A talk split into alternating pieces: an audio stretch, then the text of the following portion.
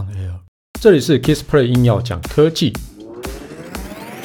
无论是有事没事、大事小事、台湾事、国际事，只要是科技事，让我来告诉你到底发生什么事。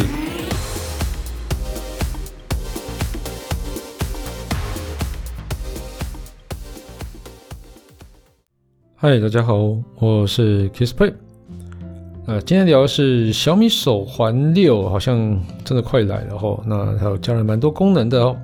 那另外一个是 MacBook 的 SD 读卡槽也快回来了。嗯，今天都来带来一些好消息。好了，如果讲到一个平价智慧手环啊，那我觉得小米手环应该就是非常具有代表性的一个哈。那之前在小米手环五推出的时候啊，就曾经有消息说哦。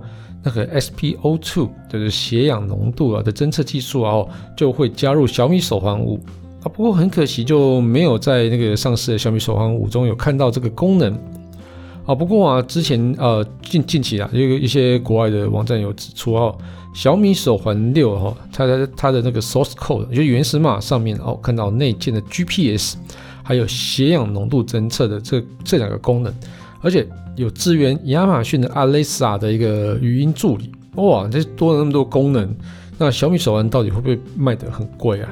不知道，反正我们继续看下去哈，继续听下去不是看下去啊。那是国外网站表示啊，小米手环六啊将会内建 GPS，那导入嗯 SpO2 的血氧侦测功能外啊，还有会有什么羽球啊、排球、保龄球、拳击哦，增加了十九种的一健身模式，到了三十种之多哈。那另外还有三百零八种 emoji 的一个表情符号，然后也有分为这个中国境内的 NFC 版本跟国际的没有 NFC 两种版本哦。那这个上市的时程哦，依照上一代的小米手环五哦，在七月时候上市，今年的小米手环六或许应该也会落在七月这个时间点。那这些功能加入了小米手环六，会不会就变贵了呢？哦，因为这些手环加入之后，它其实就会变得比较好像更厉害的，像媲美那种旗舰级的智慧手表的那种感觉了哈。那价格呢？嗯，我觉得小米或许还是会维持一个非常有竞争力的价格吧。我只能这样说啦，因为通常它的价格都不会让人太失望，都是非常嗯非常便宜的。好了，接下来我觉得这个消息也是大家非常期待的，就是 MacBook Pro 哦，就是。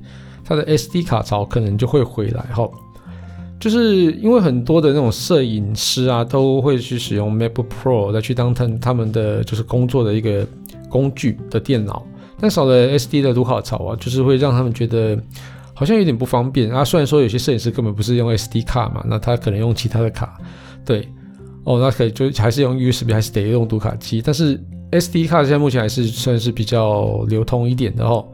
所以他们便一定要去额外购啊，去添购那个读卡器哦，才能去去读它的 SD 卡。但是啊，现在彭博社一个报道来来捎来的一个好消息啊，它里面说，苹果下一代的 MacBook Pro 啊，可能加入了两大功能，一个就是 SD 的读卡器哦，那另外一个是 MagSafe 的磁吸式无线充电。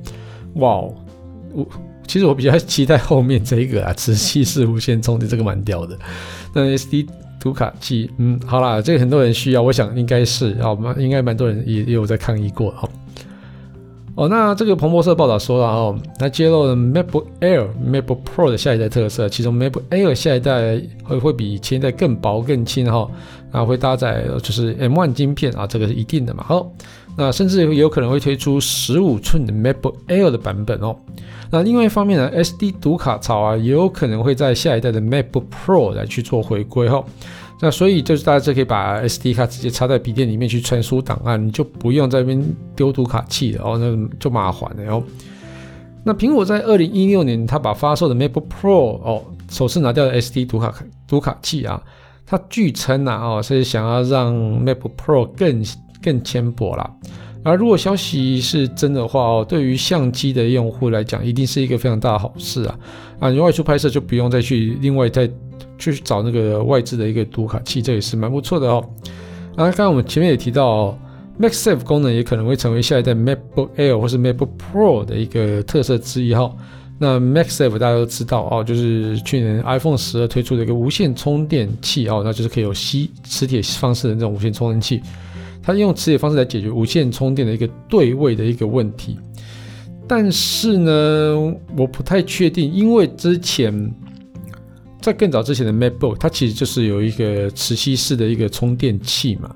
那我不晓得这加这个 MacSafe 之后，它会是真的会让手机。笔电用无线充电吗？但是笔电要无线充电到底要干嘛？对，这个真的不知道。